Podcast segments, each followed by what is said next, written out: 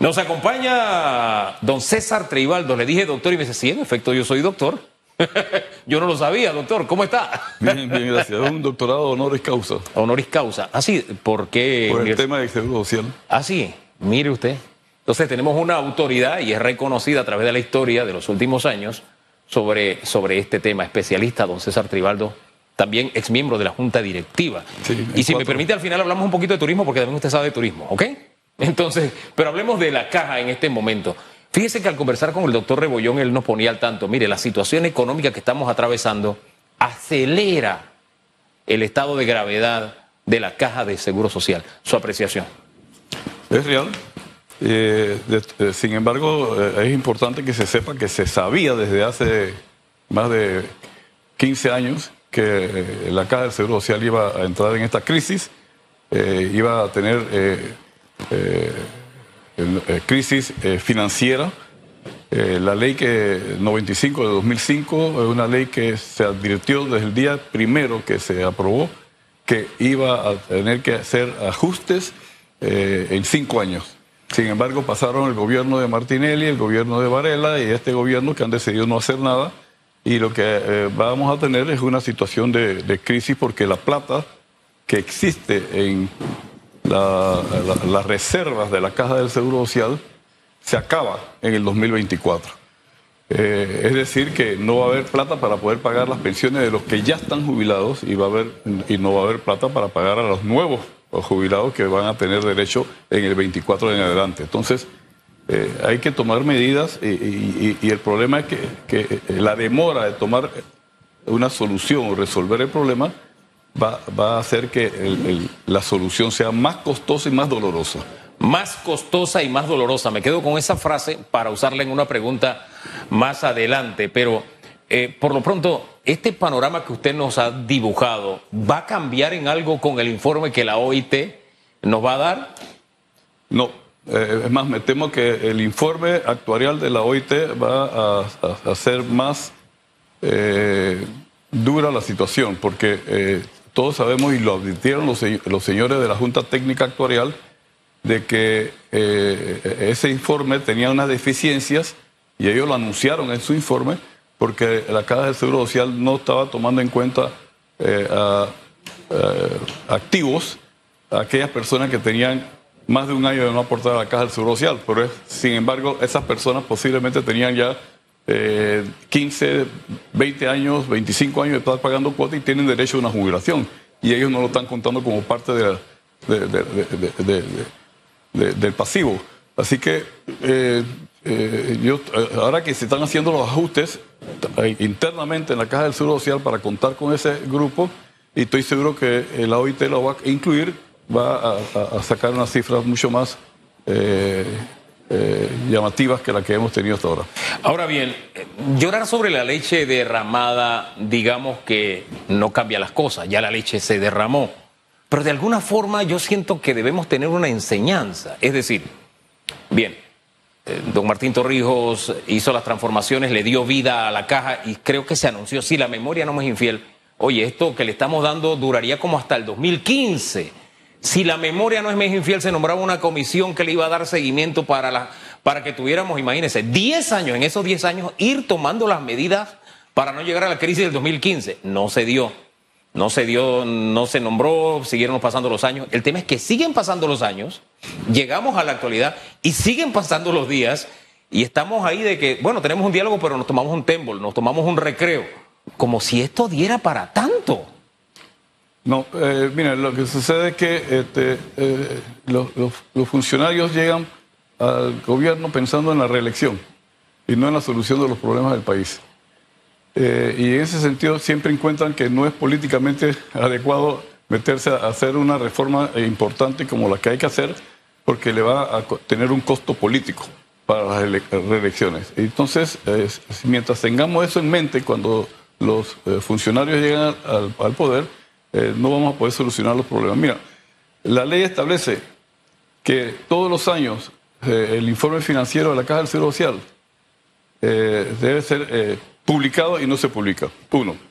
Dos, el, informe de la Caja del Seguro Social, si demuestra que las reservas de la institución en IBM son menores a 2.25 veces el gasto en pensiones del año anterior, hay que hacer reformas.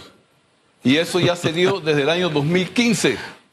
Ya se dio, había que hacer, ya se estaba, se estaba, pero los informes financieros no los estaban sacando al público y nadie se estaba enterando de la situación, excepto aquellos que teníamos la oportunidad de conseguir por contactos algunas copias de los informes financieros eh, de la institución.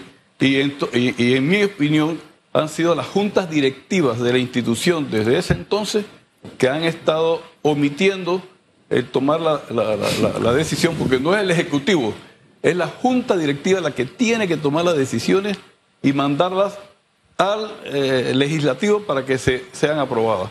Oye, y no se han hecho. Y hay, un problema. El funcionario público es responsable por acción y por omisión. Así que tienen una responsabilidad las juntas directivas anteriores. Pero fíjese, usted me está hablando de responsabilidad de la junta directiva. Y este domingo hablaba con don. Ay, se me escapó el nombre. Un miembro de la junta directiva, del sector privado precisamente, Camilo Valdés. Y me decía: todo el mundo le echa la culpa a la junta directiva y no es así. El 85% del tiempo de la junta directiva nos ocupamos eh, discutiendo temas que tienen que ver con problemas internos. Los problemas que me describió a mí me hizo recordar una corregiduría, disculpe, pero eso fue lo que me hizo recordar. Litigios, qué sé yo, diferencias. Laborales, problemas laborales. Sí, temas laborales, entonces, pero que me parece que no sería la instancia, pero bueno, él dice que el 85%. Pero usted me dice, no, no, espérate, que la responsabilidad de enfrentar estas situaciones a lo largo del tiempo ha sido de la Junta Directiva. O sea que la actual Junta Directiva tampoco ha actuado. Eh, es así, es así. Lo que hizo la Junta Directiva fue que decidieron eh, hacer un diálogo y el diálogo eh, nació de una manera manca, porque el presidente de la República dio instrucciones de que no se podían tocar medidas paramétricas. Pero es que el sistema de, pensiones se basa, todos los cálculos se basan a, base de medidas paramétricas. Y, y tú no puedes decir, yo quiero que me construyas este edificio de 20 pisos pero no hagas ningún cálculo estructural. Si tú necesitas hacer los cálculos estructurales para ver si puedes soportar lo que vas, eh, para poder ver cómo soportas 20 pisos.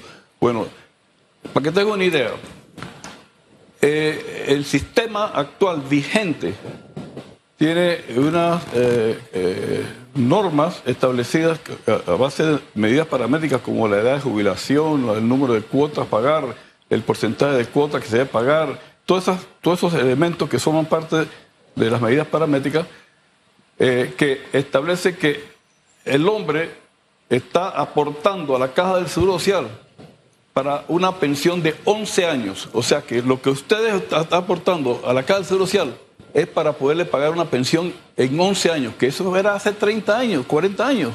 Pero ha cambiado la demografía del país, ahora la gente vive mucho más. ¿Qué pasa? Que eh, eh, en este momento los hombres, de acuerdo con las estadísticas de los últimos años, año y medio, los hombres a la edad de jubilación eh, viven 21 años más. Si usted está pagando para una pensión de 11 años y vive 21 años más después de, de pensionado, esos 10 años, ¿quién los paga? La diferencia. Y si es mujer, está pagando para 11 años de pensiones y vive 29 años más promedio después de, jubilada. Entonces ahí hay una diferencia también importante de 18 años adicionales. ¿Quién paga esa diferencia? Entonces la diferencia lo ha estado pagando ha sido de las reservas que tenía la Caja del Seguro Social en ese programa. Eh, tenía 4.500 millones de dólares en, en, plata y ahora nada más que tiene mil millones de dólares en este momento porque se ha ido comiendo las reservas. Pero también se ha ido comiendo la reserva porque hay dos aspectos importantes adicionales, que en el 2005 se, se, cerró el sistema de, eh, eh, beneficio definido, que le llaman malamente solidario. Era solidario cuando la generación, ante, eh, la generación nueva sostenía a la, generación vieja, pero en ese entonces las familias tenían 6, 8, 10 hijos.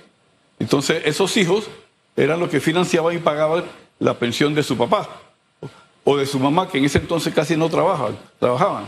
Hoy día, las familias no que quieren tener uno o dos hijos para sostener a una familia, a, a un papá y una mamá que trabajan. Entonces ya, ya la, la proporción no da para ese sistema, ese sistema ya no se funciona. Entonces se, se introdujo un sistema mixto. Y el sistema mixto, que existen hoy día 600 mil jóvenes están registrados en ese sistema hoy día. Escuchen, 600 mil jóvenes están en el sistema mixto haciendo ahorros para su pensión y está en una cuenta individual administrado por la Caja del Seguro Social, no por una empresa privada, por la Caja del Seguro Social. Y sin embargo, es dificilísimo conseguir, eh, conocer cuánto es tu saldo. Tú tratas de conseguir el saldo de cuánto tú tienes ahorrado y, y te, toma una semana para que te den la información.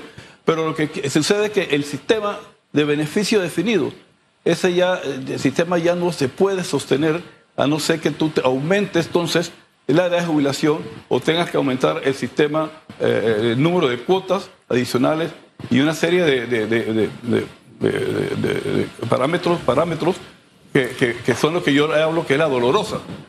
Y, y- y- por eso es que eh, eh, yo siento que el hecho de que ahora estén pensando, mira, hay un proyecto de ley en, la, en- en la- en la Asamblea para juntar nuevamente los dos sistemas y coger los 3.500 millones de dólares que tiene ahorrado el sistema mixto de esos 600.000 trabajadores.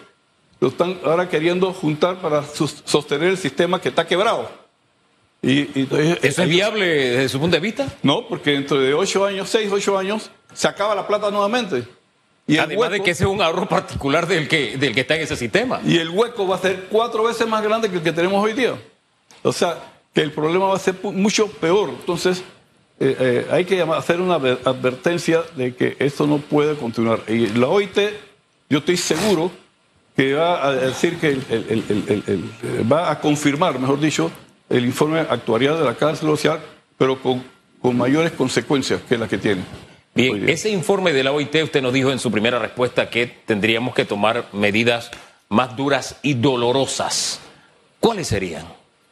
Bueno, por ejemplo, yo tengo eh, informes de la OIT que, por ejemplo, ellos alegan de que un, un sistema de beneficio definido debería tener como referencia este, un número, cuando tienes cuotas de 25 años, hoy día, eh, tú te puedes jubilar hoy día en Panamá con 20 años, pero de, de cuotas. Sí. Pero ellos dicen que para, para poder eh, recibir un beneficio o un retorno o una tasa sustitutiva de 45% y no 60% como es en Panamá, el 45% del promedio de tus salarios eh, tienes que pagar mínimo 25 años de cuota. Entonces ya ahí me da un indicativo de que eh, la- la- las reformas van a tener que hacerse con un parámetro más o menos parecido de que, eh, que la misma OIT ha establecido que para poder pagar 45% tiene que pagar mínimo 25 años de cuota. ¿De cuándo es ese informe de la OIT? Eh, eso tiene ya como un año, año y pico de era una revista, Ah, eh, una- sí. un artículo, no Ah, un informe. Ok. Entonces, eh, pero yo sí creo que eh, tenemos que sentarnos a entender que aquellos países que no han hecho las reformas o que no se han ido al o no han buscado la forma de salirse del sistema de beneficio definido, malamente llamado solidario, porque ya no tiene solidaridad, ese sistema eh, eh, eh, en aquellos países que no lo han hecho, ya han tenido que aumentar la edad de jubilación a 67 años, en países europeos, han tenido que aumentar a 25, 30 y hasta 35 años de cuotas mínimas para poder recibir ese beneficio. Y, y te- y tenemos que el gobierno todavía lo tiene que subsidiar al punto de que en países como Brasil o como España y Francia han tenido que eh, el gobierno eh, aumentar el ITBM o el, el impuesto de venta hasta eh, 18 y 20% para poder pagar las pensiones, porque el sistema hay que subsidiarlo, porque no tiene capacidad, no es sostenible financieramente. ¿Esos son los caminos que nos quedan, señor Tribaldos? No, hay un, a nivel del sector privado se presentó una propuesta y la propuesta que se presentó es una propuesta que tiene tres pilares.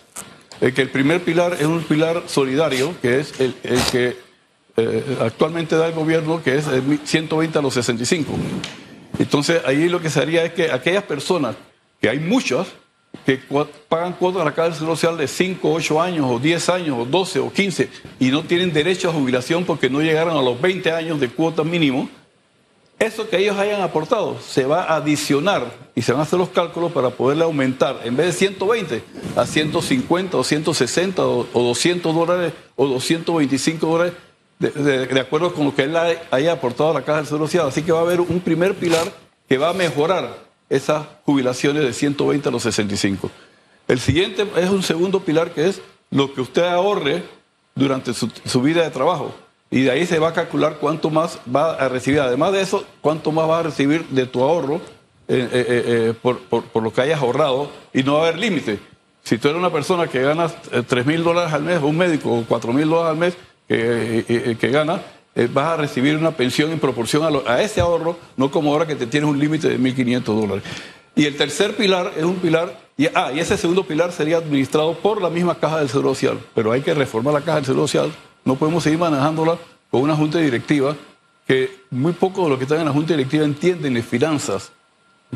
Eh, ahí se necesitan eh, gente, eh, personas que entiendan de finanzas para poder administrar una institución como esa. Y, voy al siguiente, tercer... Antes del tercer pilar, ahora que dice reestructurar la caja, ¿funcionaría así como lo tenemos, como este mastodonte, o, esa reestructuración implicaría La recomendación que nosotros hacemos es que hay que dividirla y que todo lo que es salud sea administrado por una institución de la Caja del Seguro Social pública que administre y que eh, con una junta directiva que esté eh, eh, enterada de cómo se maneja el, sistema, un sistema de salud y otra institución totalmente independiente de la otra que sea financiera, como si fuera un banco para administrar las pensiones. Vamos al tercer pilar. Y el tercer pilar sería ahorros individuales en la que el el, empresario va a aportar la misma suma que el trabajador aporta. Vamos a suponer que usted dice, yo quiero ahorrar 25 dólares más para tener una pensión más alta.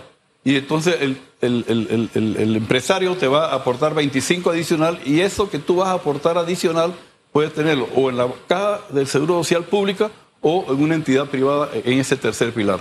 Entonces eso te permite que uno pueda ir eh, eh, ahorrando para poder tener la pensión que él quiera. Mientras tanto, nosotros estamos en este Tembol esperando el desenlace de. Esta es la crónica de un desenlace anunciado, de una muerte anunciada. Se le puede aplicar muy bien el título de la obra de García Márquez. Lo que a mí me preocupa es que el tiempo va pasando, los días van pasando y esto nos llevaría al 2024 cuando usted nos dice ya no habría forma de pagar Dibujemos qué pasaría en el 2024 si nos vamos en este peloteo, en este peloteo, en este peloteo. ¿Qué pasaría al amanecer del primero de enero del año 2020 o en la primera quincena del 2024? Si no se hacen las medidas paramétricas, eh, vamos eh, el gobierno va a tener que... Miren, 195 millones de dólares que prometió el, presidente el día pasado de las, de, las minas. No es nada. El déficit del año 2024 va a ser de 884 millones de dólares, que hay que buscar en alguna parte para poder pagar las pensiones de los que ya están jubilados. Eso quiere decir que los que están aportando hoy día al sistema de beneficio definido no están ahorrando un solo centavo. Solamente los que están ahorrando en el sistema mixto, esos 600 mil jóvenes, sí van a tener algo de dinero, pero ahora se lo quieren coger para financiar al otro. Pero ¿de dónde va a sacar 884 millones de dólares el, el gobierno más todas las deudas que hemos adquirido en los últimos años por la pandemia, hay que pagar esa deuda. Entonces yo no le veo más alternativas que van a tener que aumentar los impuestos también. Uf. Además de medidas paramétricas. Uf. Y cada día que pasa opera en contra nuestra. Pero en fin. Te voy a dar eh, un ejemplo que rapidito. Diga. Hay una institución pública, se llama CIACAP. Ajá. Maneja fondos complementarios para los trabajadores del sector gobierno. Tienen fondos por 500 mil dólares, 500 millones de dólares. Sí. 500 millones de dólares. Ah, cuando 500 mil casi salto, yo no, no, perdón. se arregló la patria. Tiene, no, tiene, tiene eh, fondos de 800, 800 millones de dólares para 500 mil trabajadores okay. del Estado para poder recibir una pensión complementaria. Esa institución se maneja con solamente 32 personas. La Caja del Seguro Social tiene 36 mil personas. Y eso, y eso ya se sabe, que hay un excedente por lo menos de 6 a 8 mil eh, personas de más, porque son puestos políticos de los, de los diputados que todos los años piden su cuota de nombramiento en la institución. Y eso hay que acabarlo. Por eso es que el sistema de salud tampoco funciona, porque ahí la gente se choca. Por eso es que no hay medicamentos. Por eso que el, el- pobre el, el- jubilado no puede, no puede con su jubilación actual porque tiene que estar comprando medicamentos cuando antes lo recibía gratuitamente. O tiene que buscar una operación, tiene que buscar en la clínica privada y pedir un préstamo cuando antes lo recibía de la caja del Seguro Social. Entonces la institución está colapsada, ya no puede continuar como está. Wow, la institución está colapsada. Disculpe, usted está hablando y yo voy tomando notas porque preparamos información para Telemetro Reporta también. Y en lo que usted me pinta me hace recordar una vez que fui hace un par de años, dos, tres años. Tenía rato de no ir a la caja, al complejo. Y me llamaba la atención que llegas, hay alguien que te recibe en la puerta principal y te dice, pase a la ventanilla. En la ventanilla, es que este es Panamacondo, ¿no? En la ventanilla había cuatro cubículos, en los cuatro había, en cada cubículo había dos personas. Había uno que te preguntaba dónde ibas y el otro simplemente estaba mirando lo que hacía el otro. ¿Ah? Entonces, ya cuando le decían a dónde, qué tenía que hacer, usted tomaba, se iba a la puerta que conduce el ascensor. En la puerta del ascensor le preguntaban si ya, ya usted había ido a la ventanilla. Eh, había una persona que te hacía esa pregunta. Sí, ya sé para dónde voy. Dice, pase a la mesa. Entonces, había un escritorcito chiquito donde había una persona escribiendo y otra detrás. Esa persona le decían, ¿a dónde va? Le preguntaban lo que le habían respondido en la, en la ventanilla para que entonces usted le dijera, y ahí hay dos personas también, una mirando y la otra escribiendo, para subir al ascensor donde había un ascensorista. Y yo, wow. ¿Cuántas personas tenemos aquí? Y, y esto no es atentar contra el derecho a ganarse el pan de cada uno, sino que es una institución que evidentemente ahí no están todos los que tienen que estar. Lo tenemos una sobrepoblación eh, y que la pagamos todo, ¿no? Eh, bueno, ahí, ahí está la cosa. Lo, lo manejan como si fuera una institución del Estado y, y debiera de ser administrada como si fuera una institución privada de que los dueños son los que estamos aportando. Los dueños de la institución debe- de- se debe ver como que son los que personas que aportan a la, a la institución, que, que son los que están representados en la junta directiva. Pero ahí no se maneja como si fuera una institución eh, que, que- que- que vele por, los intereses de los dueños de la institución. Ahí se están vela- velando los intereses de los diputados y de los miembros de los partidos políticos, que peor, los que se nombraron al gobierno anterior no se pueden votar porque tienen eh, estabilidad a los dos años. Y el del gobierno tras anterior tampoco se pueden votar porque tienen estabilidad. Sí, sí. Entonces por eso se va acumulando. No, y, y el hay- doctor hay- Martí hay- dijo una cosa. Sí. Todos los días me llaman al- algún diputado para Sí. pedirme el nombramiento. Lo se nos olvida, se nos olvida, lo dijo el doctor y lo dijo eh, públicamente. Y, y- y- y si me mandaran gente que sirviera para algo, pero ni para mensajeros serio. Tristemente, esa es parte de la historia patria que a veces nos negamos a, a, a recordar, pero que nos enseñan y nos muestran por qué hemos llegado hasta aquí. Pero esa enseñanza es también para que corrijamos y estamos en tiempo de corregir. Oiga, a propósito de corregir, disculpe, eh, eh, nos vamos y se me queda en el tintero el tema turismo. Eh, 56% de ocupación hotelera, como que comienza a entrar agua al tanque, ¿no? 56% de ocupación hotelera. Pero, ¿qué hacemos para, para acelerar más esta industria sin chimenea que, de la que usted conoce muy bien? ¿Qué consejo dejaría usted? Ya, sin llorar sobre la leche derramada, porque otros países no detuvieron su turismo y si lo administraron y están volando, Dominicana es un ejemplo, Costa Rica también. ¿Qué hacemos nosotros con nuestra realidad en este momento? Comencemos con eliminar la, la- obligación del uso de la mascarilla. Ya prácticamente en ninguna parte del mundo se está usando. Esa es una. Dos, eh, tenemos que meterle fondos al Fondo de Promoción Internacional para que ha- hagamos la campaña que se requiere. Y eh, tres, eh, continuar con ese tipo de, de actividad como la que están realizando ahora mismo para atraer eh, grupos a Panamá, porque Panamá tiene muchos atractivos que, que, tienen muchos de esos países y otros que esos países no tienen, pero tenemos uno que es muy importante. En Panamá no hay nada más lejos de una hora de distancia. Usted puede viajar de Panamá a Bogotá, otro país, en menos de una hora. Usted puede viajar de Panamá a San José, que es otro país, en una hora. Y puede viajar en carro eh, del Océano Pacífico al Caribe en menos de una hora. ¿Qué otro país ofrece eso para poder eh, vender nuestros productos eh, turísticos? Te viaja de Panamá David en menos de una hora. menos de Métalo ahí también. gracias. Oiga, gracias, don César. De verdad me quedo con esas indicaciones. Dios quiera que no caigan en saco roto, que sean escuchadas, porque al final es el país de todos. Y todos queremos que le vaya bien. Y si el gobierno lo hace bien, a todos los ciudadanos nos va bien. Y escuchar la voz de la experiencia, el consejo de la experiencia, de los que saben de este tema, creo que nos ayuda a tomar un poco de té de sabiduría, que no nos cae mal principalmente en momentos de crisis como la que estamos atravesando. Pero en fin, le reitero el agradecimiento, siempre orientador escucharlo, conversar con usted. Vamos a la pausa y regresamos en segundos con algunas de sus respuestas a la pregunta en redes de esta mañana. En breve regresamos con más de Radiografía.